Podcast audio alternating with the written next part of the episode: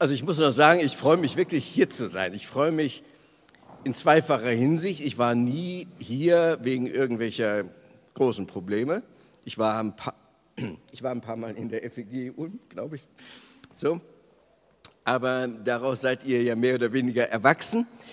Und äh, ich hatte, hätte nie gedacht, dass ihr solch ein schönes, wunderbares Gemeindehaus bekommt. Also ich habe das im Internet erstmal gesehen, habe gedacht, boah, das passt eigentlich gar nicht zu einer City Church, oder? Passt eigentlich gar nicht. Aber ihr füllt ja den Raum und der Klang ist fantastisch. Man könnte noch mal ein bisschen lauter singen, also hier vorne kommt nicht so viel an, aber wahrscheinlich, ja, wie auch immer. Also ich fühle mich richtig wohl bei euch sowieso, bei Rentschlers und allen ältesten Mitarbeitern hier und so. Ich war Ende Februar 18, also hier, und das habe ich nun gerade erzählt und dann ging es in der folgenden Woche irgendwie, trudelte es bergab. Ähm, aber ähm, ich habe damals so ein bisschen was über die City Church in Würzburg erzählt, über die Motive, weshalb wir das gemacht haben 2002 und so. Und es ist immer gut, soll ich das in die Hand nehmen? In den Mund stecken, okay.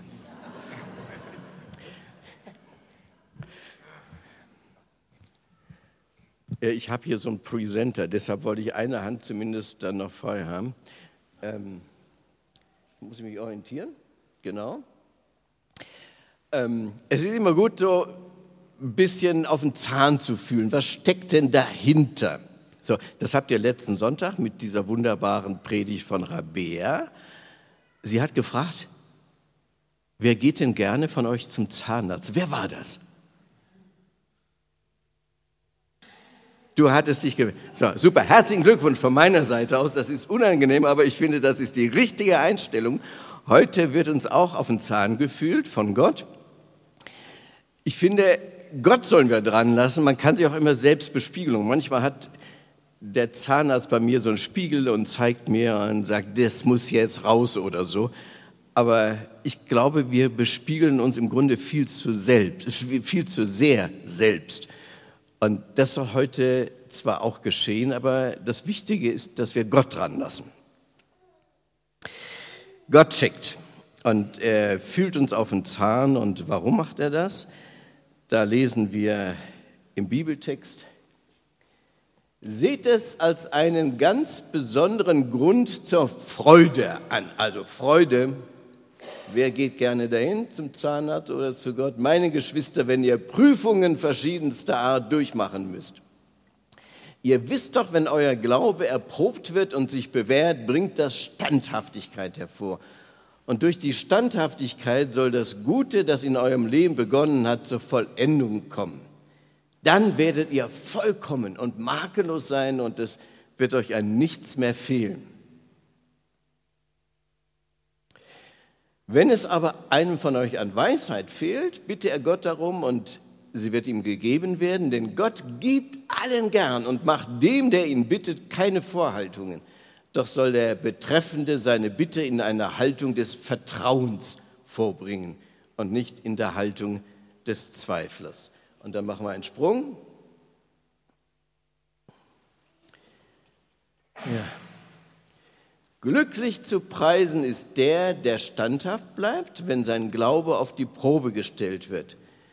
Denn nachdem er sich bewährt hat, wird er als Siegeskreis das ewige Leben erhalten, wie der Herr es denen zugesagt hat, die ihn lieben.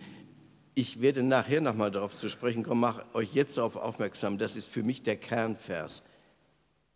Der Herr wird den Siegeskranz geben, die jetzt in allem perfekt sind? Nein, die ihn lieben. Also merkt euch das schon mal. Doch wenn jemand in Versuchung gerät, Böses zu tun, soll er nicht sagen, es ist Gott, der mich in Versuchung führt, denn so wenig Gott selbst zu etwas Bösem verführt werden kann, so wenig verführt er seinerseits jemand dazu. Ja, vielleicht mache ich einfach ein Zeichen, Erich. Oder? Also, weiter bitte. Frage ist also, wie kommen wir ans Ziel? Normalerweise ist unsere Vorstellung aus manchen Religionen unter, entnommen. Diese Religionen haben folgendes Bild vor Augen. Erich? Soll ich irgendein Zeichen machen oder So, das, also so ein Bild, dass wir uns nämlich immer höher arbeiten, immer perfekter werden, dass wir reif werden für den Himmel. Und manche denken, im christlichen Glauben sei das auch so. Und solange wir noch nicht reif sind, sind wir noch nicht fällig für den Himmel. Das heißt, wir müssen noch ein bisschen hier bleiben. Und diese Vorstellung ist natürlich ausgeprägt im Hinduismus. Man muss immer wieder neu wiedergeboren werden in verschiedenen Formen, als äh, Fisch oder als Stein oder was auch immer, in einem unendlichen Kreislauf. Und wenn man dann einmal so weit ist, darf man ins Nirvana. Das ist die Vorstellung vom Hinduismus. Aber das ist in der Bibel nicht so, auch bei Jakobus nicht, auch wenn er vom Durchhalten, vom Reifen redet. Wir perfektionieren uns nicht für den Himmel. Nur, das muss ich so klar sagen, dass wir da mal vielleicht reinkommen können, sondern wir reifen für diese Erde. Wir reifen für die Nachfolge Jesu hier auf dieser Erde. Und das ist also deshalb nicht diese Treppe, sondern folgendes Bild. Genau. Kennt das jemand? Ich habe schon erwähnt, das Rätsel ist gar nicht so schwierig zu lösen. Fischertechnik, ja? So. Also, das habe ich in den letzten, letzten Wochen so gemacht. Das ist der Blick von oben, ja? Also, ne, damit ihr das richtig würdigen könnt. Eine Kugelbahn. An diese Kugelbahn habe ich also mit großer Lust zusammengesetzt, ungefähr fünf Tage lang dran gearbeitet, an diese ganzen Kurven und dann diese Rundungen und diese Biegungen und Neigungswinkel und Gefälle. Also das war eine fisselige Arbeit, aber es hat mir richtig viel Spaß gemacht. Und äh, in dieser Kugelbahn, ja, danke, wenigstens. In dieser Kugelbahn, ähm, da gibt es verschiedene Weichen, so automatische Wechselweichen oder auch solche, die man mit der Hand bedienen kann. Looping und so ein Halfpipe und alles Mögliche. Ich könnte da stundenlang darüber erzählen. Am liebsten hätte ich sie mitgebracht, aber das wäre jetzt etwas schwierig gewesen. So.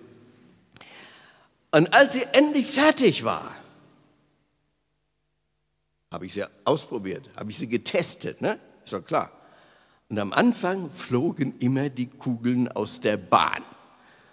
Und äh, klack, ich habe so einen harten Boden bei mir und das macht immer so klack. Und ich habe gedacht, oh, unter uns wohnt so ein Zweijähriger, der wird bestimmt jetzt immer wach. Aber es war schon peinlich so. Und ähm, dann habe ich weiter dran gearbeitet. Und äh, warum? Ich habe diese Bahn getestet, nicht damit noch mehr Unglück passiert, sondern damit die Kugeln ihren Lauf finden und ihn besser erfüllen können, damit sie ihrer Bestimmung erfüllen können und damit sie zum Ziel kommen. Das ist die Testerei bei mir und bei der Kugelbahn. Weiter? Ja, so ungefähr. Also nun sagt die Bibel, dass Gott zwar keine Kugelbahn mit 3000 1000, wie viel, ungefähr, also 1340 Teile, so war es, glaube ich. 1340, da war schon eine Menge Holz. Dass Gott das Weltall gemacht hat, und das waren mehr als 1340 Teile, und im Weltall hat er den Menschen gemacht. Und Gott hat sich viel Mühe gegeben. Er hatte einen bestimmten Plan vor Augen, hat sich selbst manchmal angeschaut und hat gedacht, so will ich den Menschen machen, so, das ist so meine Vorlage gewissermaßen. Und wir sind Gottes Meisterstück. Und da können wir stolz drauf sein. Gott freute sich daran. 1. Mose 1 steht, und Gott sah an alles, was er gemacht hat, und siehe, es war, was war's? Sehr gut. Sehr gut. Also ausgezeichnet, perfekt, wunderbar. Das war am Anfang so. Und äh, ich glaube, Gott war auch ein bisschen stolz auf sein Meisterwerk. Und irgendwann lief da so eine Kugel aus der Bahn. Adam nannte sich die Kugel und Eva, die waren zu zweit. Und Gott hat weiter daran gearbeitet. Und er hat dann Nächstes. es? Er hat dann so eine Warnlampe installiert für unseren Lebenslauf. Und dann hat er, ist er hier Kann man hier? Jetzt. Doch. Er hat dann hier so eine, so eine Seitenplanke noch dran gemacht und äh, dann eben solche Auffangtrichter. Also wir können Gott nicht verloren gehen. Er weiß genau, wo wir sind und er fängt uns immer auf. Und sein größter Wunsch ist, dass wir den Lauf gut hinlegen. Wir denken immer ans Ziel, aber Gott denkt an unseren Lauf und dass wir den gut schaffen. Vers 13 hatten wir vorhin gelesen. Gott führt uns nicht in Versuchung, wenn wir denken, jetzt rotiert mal bei uns alles und äh, wir kommen an die Grenzen der Barrieren vielleicht dran. Gott will uns nicht in Versuchung führen in dem Sinne, dass wir vielleicht dem Bösen anheimfallen und vielleicht dann also völlig abfallen. Das ist absurd so zu denken sondern Gott möchte uns zum Ziel bringen, Vers 12. Er erprobt den Menschen, damit er sich bewährt und sein Lauf gelingt und er voller Freude einmal dann den Siegeskranz bekommt. Nächstes. Wem gelingt? Wem gelingt also jetzt das Leben als Christ und wie gelingt es besser? Das ist das Thema, was Jakobus in seinem Brief dann behandelt und heute in unserem Abschnitt auch. Der Glaube darf nicht nur im Kopf sein, hat Rabea betont, sondern er muss Auswirkungen haben. Er muss in die Hände und in die Füße gehen. Aber wie packen wir das? Wie können wir durchhalten? Wie können wir reifen? Als Kind und Jugendlicher habe ich das gelernt. Kennt ihr die drei Bs oder die vier Gs? Ihr stammt nicht aus unseren Gemeinden, ne? Irgendwie, genau. Die drei Bs habe ich immer wieder gehört, so als Kind und Jugendlicher. Bibel beten, bekennen. So, daran habe ich mich gehalten. Bibel beten, bekennen. Jeden Tag die Bibel gelesen habe ich als Neunjähriger angefangen und dann ging das so bis heute weiter. Und beten und bekennen. Oder 4Gs ist noch mal ein bisschen ausführlicher. Gottes Wort, Gebet, Gemeinschaft, Gehorsam. Also schreibt euch das auf oder so. Es ist wichtig. Ich, nein, ich finde das, ich finde das schon wichtig, dass man das macht, weil es uns hilft, den Lauf besser zu gestalten. Aber der Lauf, den Gott für uns vorgesehen hat, wird dadurch nicht fröhlicher, sondern wir können ihn besser gestalten, damit wir vielleicht mal ans Ziel kommen. Das sind Hilfen, Fördermaßnahmen für uns Christen. Aber wir haben wirklich kein tolles Christenleben dadurch, wenn wir das alles so erfüllen. Jakobus kann nämlich einiges dazu sagen, was das bedeutet, ein Leben mit Gott zu führen. Also Rabea hat gesagt, Jakobus ist der kleinere Bruder von Jesus, da kamen noch ein paar andere Brüder nach und Schwestern, aber er ist eben der kleinere Bruder von Jesus und er kannte Jesus, seitdem er lebte. Aber dadurch hat er noch kein fröhliches Christenleben geführt, das kam erst hinterher. Rabea hat so ein bisschen was von Familiengeschichte erzählt. Jetzt will ich das nochmal aufgreifen und ein bisschen dahinter schauen, weil wenn Jakobus diesen Brief schreibt, ist er geprägt worden von seinem Elternhaus, von seiner Herkunftsfamilie. Und darüber habe ich mir Gedanken gemacht. Und die will ich mit euch teilen. Denn Jakobus hat sich nicht das aus dem Ärmel geschüttelt. Ich habe mir überlegt, was für Geschichten hat man in seiner Familie, in seiner Kindheit und Jugendzeit erzählt? Was war für die Eltern bestimmend? Also Maria und Josef, die Eltern von Jakobus, waren gläubige Juden und sie waren begeistert von Gott. Sie hatten manches mit ihm erlebt. Was werden sie für eine Geschichte erzählt haben? Dem Jakobus und den Geschwistern. Ich habe mir überlegt, sie haben bestimmt angefangen mit Jesus, Aber sie werden wahrscheinlich nicht dem Jakobus erzählt haben, du, also du weißt, Jakobus, wir sind deine Eltern, Josef und Maria. Das ist bei Jesus nicht ganz so. Also Maria ist zwar auch die Mutter von Jesus, aber der Vater von Jesus ist der Vater im Himmel. Also ich glaube nicht, dass sie ihm das so erzählt haben. Das wäre ein bisschen verwirrend gewesen. Aber wahrscheinlich haben sie viel von Weihnachten erzählt, also wie sie es erlebt haben. So von dem Stall und dem Stroh, wo Jesus da als Kind drin gelegen hat und wie dann eines, eines Nachts dann die Hirten kamen und erzählt haben, wie die Engel da auf dem, über dem Feld waren und wie das Licht groß war und die Engel gesungen haben und alles Mögliche. Und sie waren erfüllt davon. Das war so eine prägende Geschichte für die Eltern. Und dann werden sie auch erzählt haben, wie nach den Hirten dann irgendwann ähm, auch noch die anderen kamen, diese sogenannten Könige aus dem Morgenland, also es waren Magier aus Babylon und wie sie dann von dem Stern berichtet haben und Schätze angebracht haben und alles das. Also das war so wichtig für Maria und Josef. Ich glaube, dass sie ab und zu was davon gesagt haben, ohne jetzt Jesus in den Mittelpunkt zu stellen.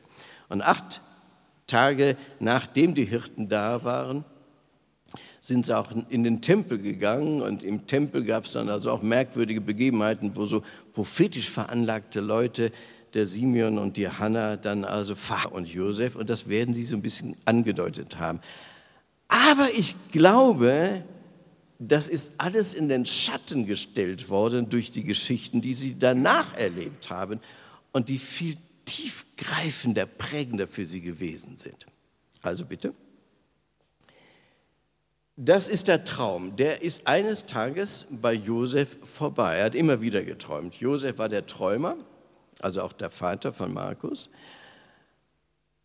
Und nachdem sie diesen ganzen Weihnachtstraum erlebt haben, wandelt sich das um in einen Albtraum. Dieser Glückstraum, weiter, wandelt sich nämlich in einen Traum, wo plötzlich alles zerstört ist. Der Engel erscheint Nächstes.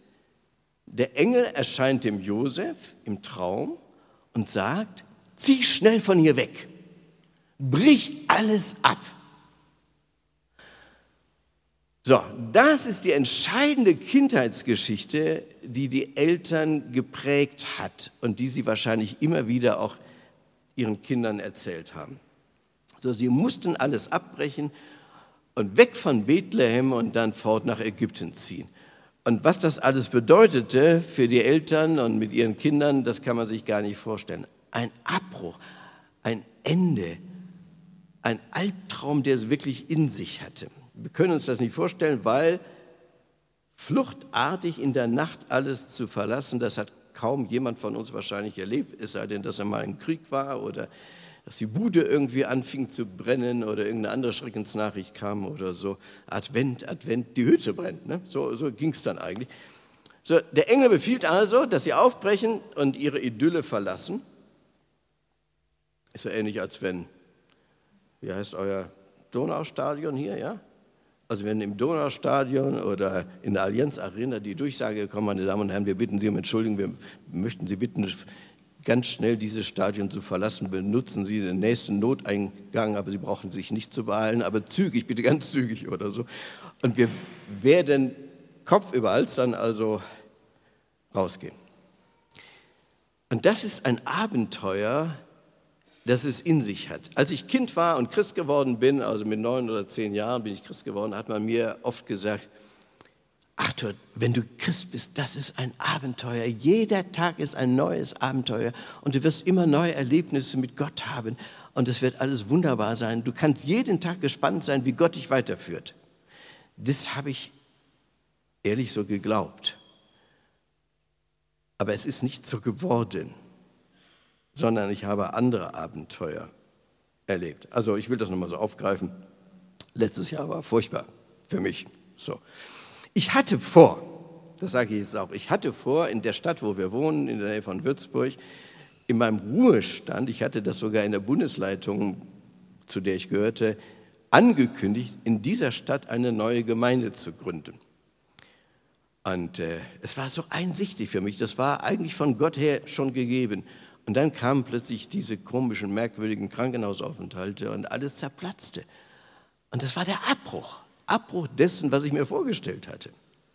Heute bin ich nun das erste Mal nach dieser ganzen Zeit wieder hier und es ist deshalb auch eine Freude, hier zu sein, weil ihr habt diese Zeit begonnen und diese Zeit beendet heute und jetzt geht es weiter. Aber für manche von euch ist das vielleicht auch so ein Abbruch, den Gott ihn geführt hat. Vielleicht Planung für dieses Jahr oder irgendeine Krankheit oder ein, ein Besuch, der abgesagt hat und äh, wo ihr dann plötzlich am gedeckten Tisch alleine sitzt oder die Kündigung im Briefkasten ist oder was auch immer. Es gibt so viele schwerwiegende Sachen, die uns vor vollendete Tatsachen stellen und wo wir nicht mehr weiter können. Das ist so ähnlich wie bei Noah. Gott hat zu Noah gesagt, komm, pack deine Sachen, lass alle deine Verwandten im Stich und geh in die Arche. Das ist so ähnlich wie bei Abraham. Gott hat zu Abraham gesagt, geh jetzt einfach los, ich habe dir das schon mal angekündigt, und nun verlass deine Verwandtschaft und geh in ein Land, das ich dir zeigen werde. Abbruch, Abbruch. Und so eben auch jetzt bei Josef. Abbruch dessen, was er in Bethlehem an positiven Gefühlen empfunden hat. Der Boden ist zu heiß geworden. Abbruch, weil da irgendein Regierungschef in Bethlehem und in Israel auf der Suche nach dem scheinbaren König der Juden ist. Abbruch der Feierlichkeit. Also, wir sind jetzt 40 Jahre verheiratet. Und ich muss euch sagen, immer dann, wenn es richtig schön festlich war, so Weihnachtsstimmung, sagen wir es mal so, und wir dann bei Verwandten waren oder so, ist es eigentlich in meiner Erinnerung brenzlig geworden.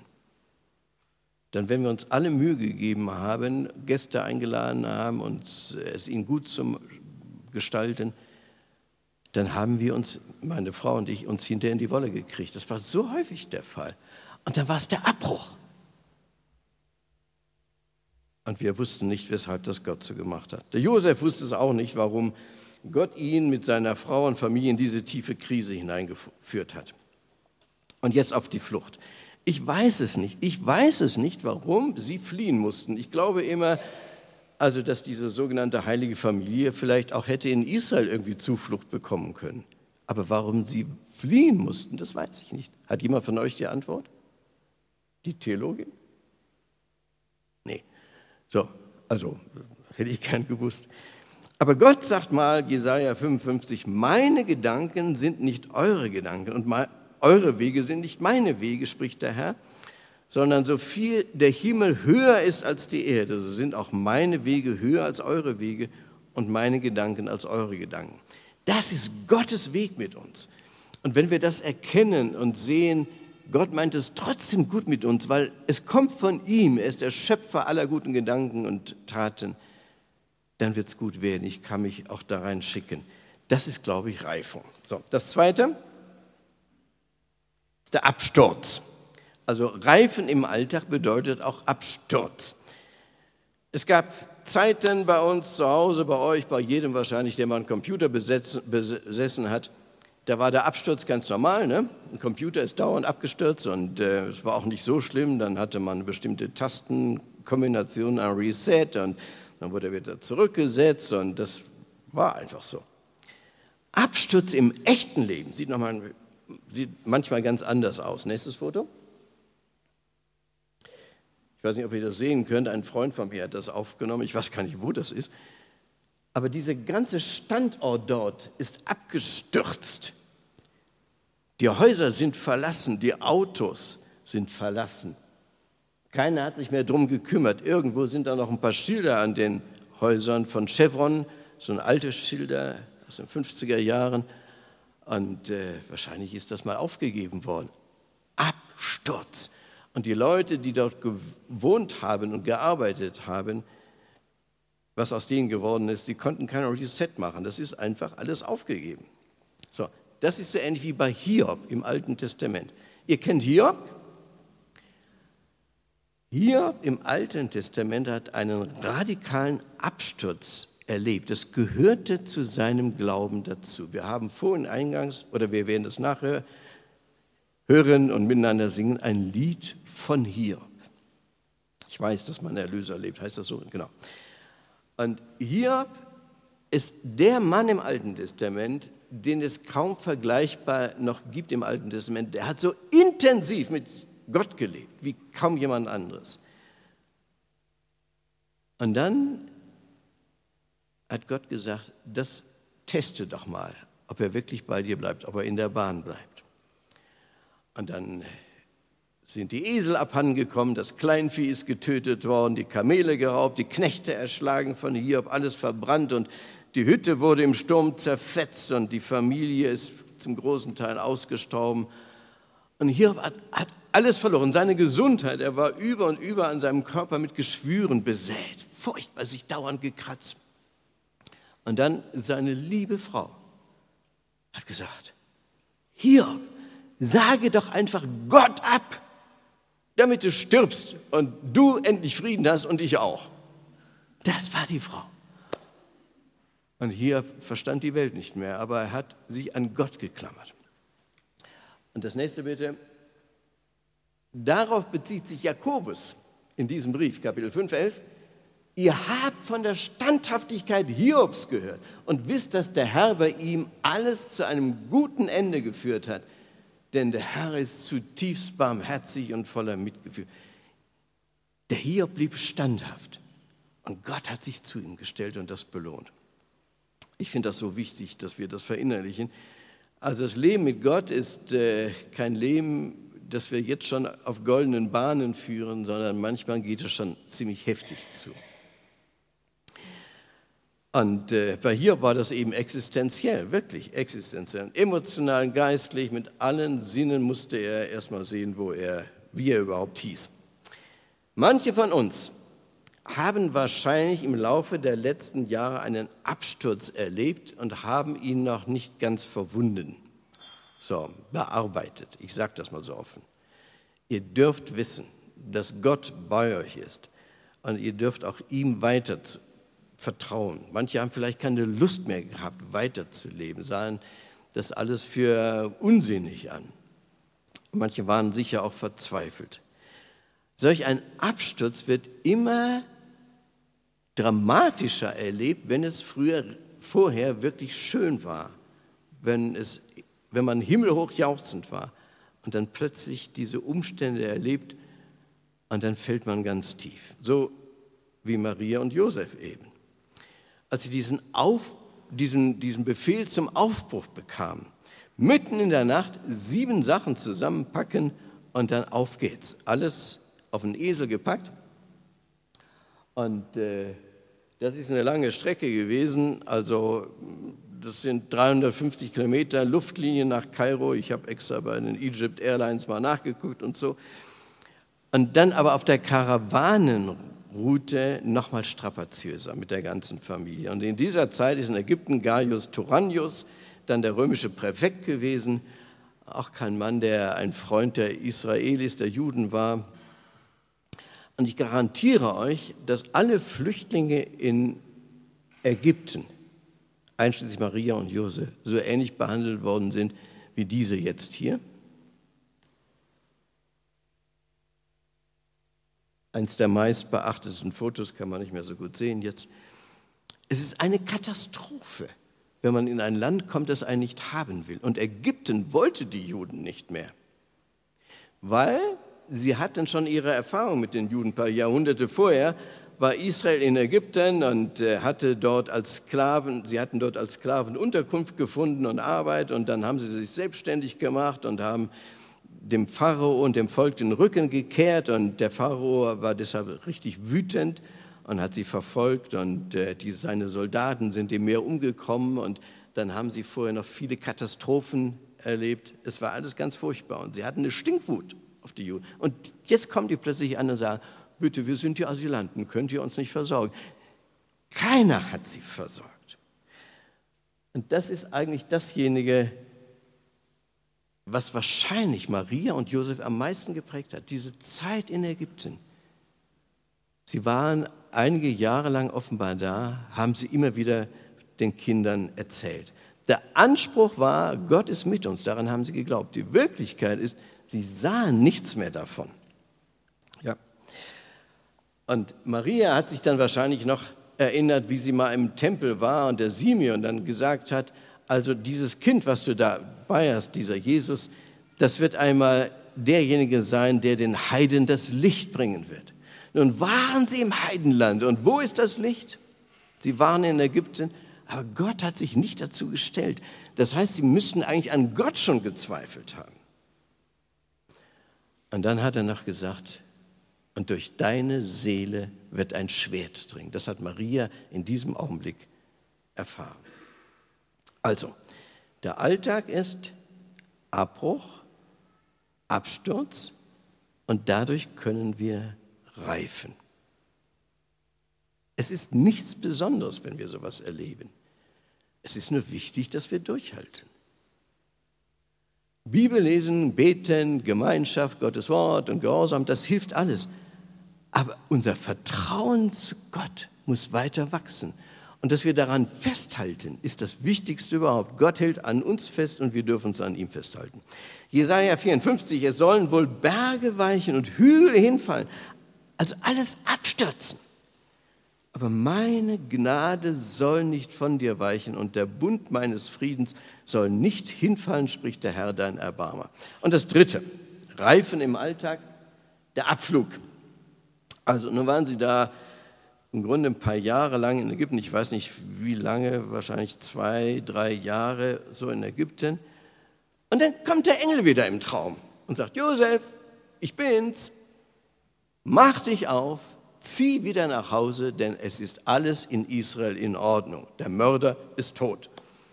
Abflug und der Josef packt seine Sachen und weiß, er kann diesem Engel, er kann Gott vertrauen. Also der Josef war so ein Träumer, der immer wieder Gott erlebt hat und die Maria hat anders Gott gehört. Also ich will das mal kurz sagen, es gibt unterschiedliche Arten und Weise auf Gott zu hören. Die Maria hat mehr in ihrem Herzen etwas bewegt, wenn sie Gottes Wort gehört hat hat sich in ihrem Herzen bewegt, hin und her und hat darüber nachgedacht und gesonnen und dann war die Sache klar für sie. Aber Josef hat gesagt, gut, auf diesen, diesen Traumeindruck will ich jetzt wieder losziehen mit meiner Familie. Und dann hat er noch ein bisschen mit Gott gehandelt. Er fürchtete sich nämlich wieder nach Israel zu ziehen, und zwar in diese Gegend von Bethlehem, Judäa. Und Gott hat gesagt, okay, durch seinen Engel, ich zeige dir eine andere Gegend. Und dann sind sie gezogen nach Nazareth. Abflug im Hören auf Gott. Und auch das werden die Eltern den Kindern immer wieder erzählt haben. Wir haben Gott gehorcht und sind wieder nach Hause, weil Gott grünes Licht gegeben hat, aber eben nach Nazareth. Das ist auch das normale Leben von Christus gewesen, von Jesus gewesen. Er wohnte in Nazareth, also Bethlehem, das Geburtsstadt, verlassen nach Nazareth. Er wohnte in Nazareth, weiß jemand wie lange? Wie lange Jesus in Nazareth gewohnt hat. Also sagen wir mal, er wäre so im Alter von drei Jahren von Ägypten wieder nach Nazareth gekommen. Wie lange hat er dort gelebt? Wir sind unter uns. Wer wagt es? Jahre, ne? 27 Jahre, sehr gut. Also wenn man voraussetzt, drei Jahre war er, zurückgezogen 27, im Alter von 30 Jahren hat Jesus sich taufen lassen. In dieser ganzen Zwischenzeit war er in Nazareth. Was hat er erlebt? Engel, Stern von Bethlehem, Träume, Visionen? Hat er Wunder erlebt? Hat er irgendwas gemacht, woran man erkennen konnte, er ist der Messias? Nichts, null. Das erste Wunder hat er danach gemacht nachdem er in den Dienst praktisch gegangen ist, im Alter von 30 Jahren. Das erste Wunder war die Hochzeit von Kana, hat er 600 Liter Wasser zu Wein gemacht. Ich weiß nicht, ob das nötig war. Ich hab, ich, wir haben zu Hause so einen Soda-Stream, ne? kennt ihr ja? So, wenn ich die Flasche fülle und dann da in den Sprudler reintue, gucke ich mir die Flasche an und sage, ist die vielleicht schon zu Wein jetzt? Oder aber mir passiert das nie, dass das Wein wird. Aber ich bin ja auch schon verheiratet. Also wir brauchen jetzt nicht nur Hochzeitswein, meine ich. Aber diese ganze Zeit in Nazareth hat Jesus als Normalo gelebt. So. Und alle, die an ihn glauben, können als Normalos leben. Wir brauchen keine großen Wunder, auch kein Hochzeitswein. Der Glaube hängt nämlich nicht am Wunder. Der Glaube gerät sonst ins Wanken. Der Glaube hängt an Christus und er will bei uns im normalen Alltag sein. So wie diese Oma jetzt. Also, ich fand sie richtig originell. Die Oma auf einer kilometerweiten Strecke mit ihrem Rolli. Das ist unser christlicher Alltag. Ich bin auf Dutzenden von Lobpreis- und Heilungsveranstaltungen gewesen. Ich schiebe das mal eben ein. Ich habe das nicht abgesprochen. Ich weiß nicht, wie ihr drauf seid. Ich bin auf einer Veranstaltung in Berlin gewesen, wo wir gewohnt haben. Und vor der Bühne standen dann die Rollis und die Rollstühle und die Krücken. Und ich war fasziniert. Und ähnlich ist es mir anderen, mit anderen Veranstaltungen gegangen. In Berlin übrigens hat dann hinterher der Veranstalter gesagt, es ist kein Wunder wirklich verifiziert worden, ganz nebenbei. Das kann Gott aber tun. Gott kann Wunder tun, aber unser Glaube kann nicht daran hängen, sondern unser Glaube ist das, was diese Frau hier erlebt. Nachfolge 27 Jahre lang mit Jesus, bis wir ein erstes Wunder erleben. Das ist kein Gegensatz, aber Nazareth steht dafür, dass wir ein normales Christenleben führen. So, das hat auch eine bestimmte Bedeutung. Einmal weiter bitte. Wenn ihr dieses Kreuz hier seht, da steht irgendwo Nazareth, seht ihr es? I-N-R-I, Jesus von Nazareth, der König der Juden. Das N steht für Nazareth. Und zwar war das auf Hebräisch und Griechisch und Latein geschrieben. Nazareth. Also nicht Bethlehem, nicht Kapernaum, wo dann hinterher auch etliche Wunder geschahen, sondern Nazareth, da wo er aufgewachsen ist und kein Wunder getan hat. Und die Christen werden hinterher die Sekte der Nazarener genannt. Apostelgeschichte 24. Ich weiß nicht, ob ihr dieses Zeichen kennt. Kennt das jemand? Irgendein Araber oder so unter uns? Ja, wunderbar. So heißt, ist das nun, ne? Das Zeichen ist nun. Und äh, das ist ähm, vor einigen Jahren als schlimmes Zeichen benutzt worden in den Hochzeiten, Hochzeiten der IS in Syrien und im Irak haben die IS-Leute das auf die Häuser und auf die Haustüren, das nächste bitte, äh, gepinselt so. Also ihr seht links und rechts dann jeweils und die Besitzer oder Einwohner in diesen Häusern wussten, wir sind Christen, wir sind jetzt gekennzeichnet und wir werden von der IRS aufgefordert, entweder Schutzgeld zu bezahlen oder den Glauben zu wechseln, also Moslem zu werden, oder wir werden getötet werden. So. Aber das war eine furchtbare Zeit. Ihr könnt euch entsinnen, das hat sich ja einigermaßen gegeben. Und einige Christen weltweit, auch aus Deutschland, haben sich dann so ein Nun angesteckt als Zeichen, wir gehören auch zu diesem Nazarener. Nazareth ist das Symbol für einen nüchternen Glauben, für eine Nachfolge, die nicht unbedingt mit Wundern gesegnet ist. Okay? So. Also Mosul zum Beispiel sind 10.000 Christen geflohen, die sind dann in Auffanglagern, dann also ähm, konnten sie dort wohnen und so. Es war ganz schrecklich. Wichtig ist nur, dass unser Leben nicht unseren Visionen, nicht unseren Träumen, nicht unseren Wundersehnsüchten gehört, sondern Christus gehört. Und wir wissen, er hält uns fest an seiner Hand. Gott spricht, ich weiß wohl, was ich für Gedanken über euch habe. Gedanken des Friedens und nicht des Leides, dass ich euch gebe, Zukunft und Hoffnung. So, das waren die Familiengeschichten. Die Familiengeschichten die die Eltern von Markus ihrem Junior erzählt haben. Abbruch, Absturz, Abflug. Das gehört dazu. Das gehört zum Reifen dazu. Das gehört zum Glaubenswachstum dazu. Das gehört dazu, dass wir unseren Lauf gut vollenden und dass wir nicht irgendwie rauskippen. Ich will euch noch einige Beispiele erzählen, zwei oder drei, wie wir solche Maßstäbe übernehmen können, ohne dass wir am Glauben Schiffbruch erleiden. Ähm, das Interessante ist nämlich, dass Rabia hat es erzählt, dass Jakobus nie wirklich an Jesus geglaubt hat, solange Jesus noch lebte als Mensch, sondern dass Jakobus erst hinterher bei der Auferstehung Jesus begegnet ist und plötzlich es ihm wie Schuppen von den Augen fiel. Das ist der Messias, das ist der Herr, es ist nicht nur mein Bruder. Und dann anfing an ihn zu glauben und hinterher auch der Leiter der ersten Gemeinde in Jerusalem wurde.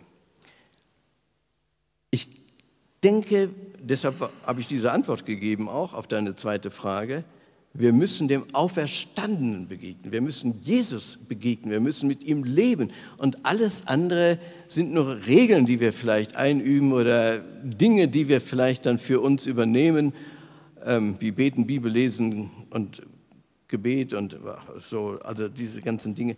Aber es ist nicht das Wesentliche, sondern Jesus begegnen. So. Ich weiß, dass manche Schwierigkeiten haben mit diesen ganzen Regeln, die wir haben. Und ich will euch ein Beispiel geben, das nächste bitte, von einem jungen Mann, den ich kenne, Timo Platte.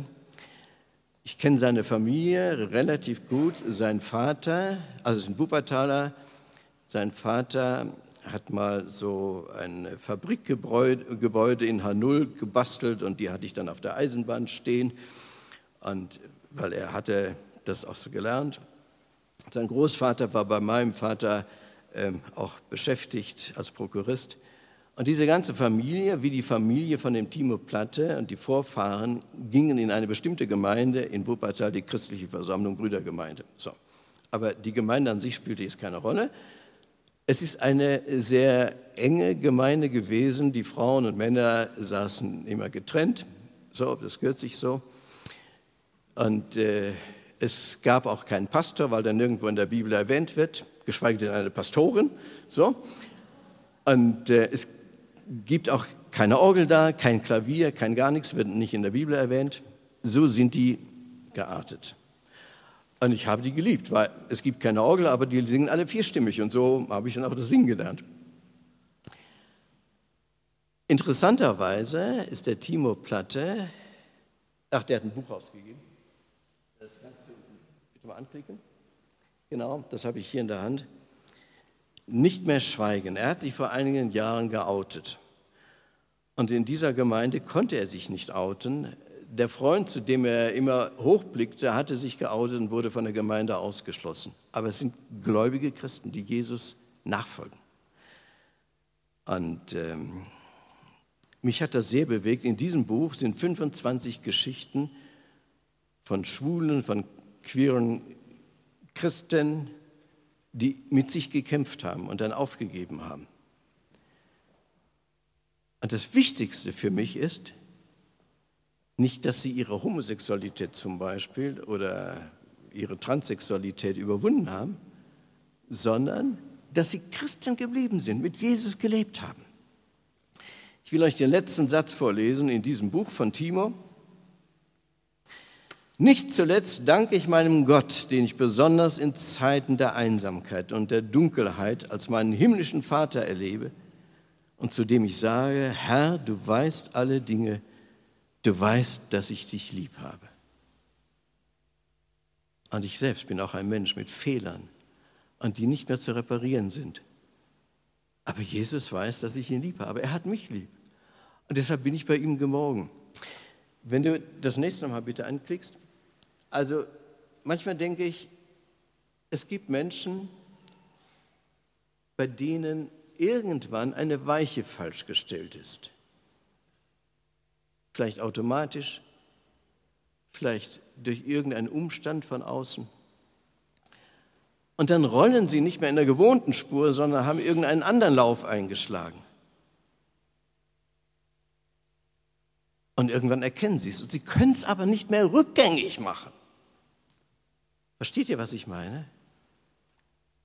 Manchmal macht Gott, dass, dass wir geholfen bekommen und äh, auch innerlich verändert werden, aber in den meisten Fällen nicht. Und ähm, wenn ihr dazu Fragen habt, Können wir nachher darüber reden. Aber ich habe mich gefragt, wenn eine Kugel einen anderen Weg einschlägt, wenn Timo einen anderen Weg eingeschlagen hat, kommt er nicht mehr ans Ziel? Doch, selbstverständlich. Gott hat vorgesorgt. Dieser Timo hat mich lieb und er kommt ans Ziel. Und er hat auch für mich vorgesorgt. Und ähm, was ich dazu auch noch sagen will, diese ganzen sexuellen Fragen sind nach meiner Überzeugung bei uns in unseren Gemeinden oft viel zu hoch gehängt, bei vielen frommen alten Gemeinden, viel zu hoch gehängt. Es ist völlig irrelevant. Und ich freue mich so, dass es den Jakobus gibt. Der hat nämlich was dazu geschrieben. Das nächste. Jakobus 2,25. War es bei der Prostituierten Rahab, eine Prostituierte, deren Job es war, anderen Männern sich zur Verfügung zu stellen. War es nicht ebenso? Auch sie wurde aufgrund ihrer Taten für gerecht erklärt. Was für Taten? Ich denke normalerweise immer ihr Job natürlich. Sie wurde für, aufgrund ihrer Taten für gerecht erklärt, denn sie nahm die israelitischen Boten gastfreundlich bei sich auf und half ihnen auf einem geheimen Weg aus der Stadt zu fliehen. Diese Rahab wurde von Gott wertgeachtet, gerecht erklärt. Natürlich nicht wegen ihres Jobs. Also das spielt überhaupt gar keine Rolle, sondern weil sie fremden Leuten, den Israeliten, gastfrei begegnet ist. Das nächste bitte. Das ist ein Freund von mir, Volker Halfmann, 52 Jahre, ein Kollege von mir, und ähm, er ist Pastor in Karlstadt, nächstes. Karlstadt ist eine Tochtergemeinde von Würzburg auch und da ist er gerade aktiv dabei. Und äh, letzte Woche kam sein, sein Buch heraus. Und das Foto seht ihr jetzt. Mein goldener Sprung in der Schüssel. Da steht als Untertext, wie ich als Pastor mit meinen Zwangsstörungen und der Alkoholabhängigkeit lebe. Das hat er auch jahrelang versteckt. Ich war sehr eng mit ihm verbunden und einige Zeit war er dann auf der Psychiatrie und Reha und was weiß ich alles. Zwangsgedanken, Tabletten, Alkohol, Ängste, Essstörungen, Selbstanklagen, Selbstmordgedanken, Psychiatrie mehrere Male, Zweifel. Das ist ein Pastor. Er ist jetzt wieder im Dienst. Und ich freue mich so, dass er von der Gnade Jesu erzählt. Er ist nicht frei von dem, was man ihm vielleicht vorwirft. Die Weiche ist einfach falsch gestellt. Und Gott liebt ihn und Gott gebraucht ihn. Ich freue mich so, dass er so da ist. Und ich will euch noch was zeigen.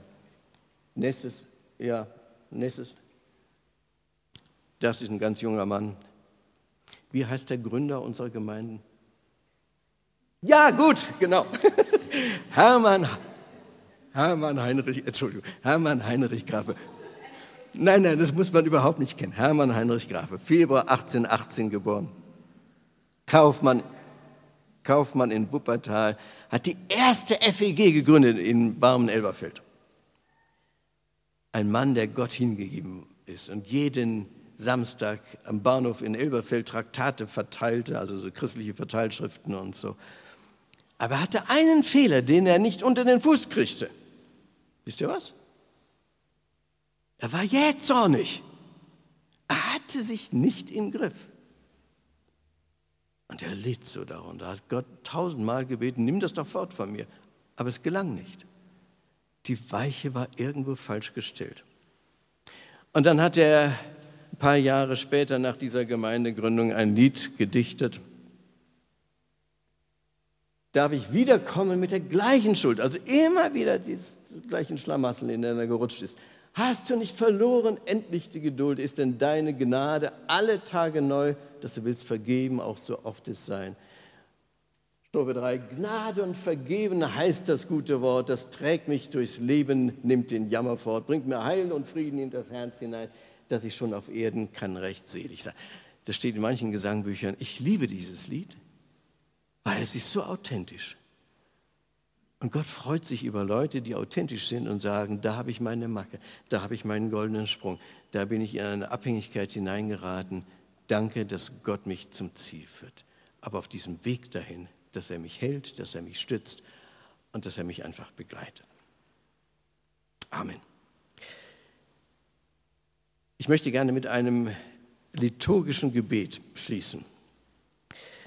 Ähm, und wenn ihr möchtet, könnt ihr das mitbeten. Das wird hier vorne angezeigt. Und ihr könnt dazu sitzen bleiben. Und ähm, das Gebet stammt von Danielle Strickland. Sie hat im letzten Jahr bei Willow das gebetet mit allen Kongressteilnehmern. Das ist das Gebet der offenen Hände. Wenn ihr möchtet, könnt ihr eure Hände entsprechend halten und ich lese einfach das Gebet und ihr könnt den Gedanken mitbeten. Weil ich habe am Anfang gesagt, wir müssen nicht um uns selbst kreisen. Die Selbstbespiegelung ist das Schlimmste überhaupt. Wir haben es jetzt getan, hoffentlich, dass Gott uns was gezeigt hat. Aber kreisen dürfen wir um Jesus, um seinen Auftrag, um die Menschen um uns herum, um die Tat, Wort und Tat. Wir beten. Jesus Christus, mein Herr und mein Gott, ich entscheide mich heute, meine Hand zu heben als Zeichen der Hingabe. Mein Leben dreht sich nicht um mich selbst. Ich gebe mich deiner Herrschaft hin, ich gebe dir hin meine Vorlieben, meine Vorurteile und meine Einstellungen. Ich gebe dir hin meine Furcht und meine Finanzen, meine Freunde und meine Familie. Jesus Christus, mein Herr und mein Gott, ich entscheide mich heute, meine Hand zu öffnen als Zeichen der Großzügigkeit. Was ich besitze, gehört nicht mir. Ich bin bloß ein Verwalter dessen, was du mir gegeben hast. Ich möchte die überschwängliche Art und Weise widerspiegeln, mit der du deine Hand geöffnet und uns mit deiner Liebe und mit deinem Leben beschenkt hast. Ich möchte ein Leben der offenen Hände leben in einer Kultur der geschlossenen Fäuste. Jesus Christus, mein Herr und mein Gott, ich entscheide mich heute, meine Hand auszustrecken als Zeichen meiner Mission. Ich möchte für euer, ich möchte für etwas leben, das größer ist als ich selbst. Ich möchte deine Mission umarmen, die Mission vom Königreich Gottes, weil ich will ich willkommen heißen und alle sie bringen zu den Verlorenen und Vergessenen, zu den Geringsten und Alleingelassenen, zu den Armen und Ohnmächtigen, zu den Bevorzugten und den Verfolgten und will ihnen sagen, ihr seid willkommen bei Jesus. Ihr seid willkommen. Amen.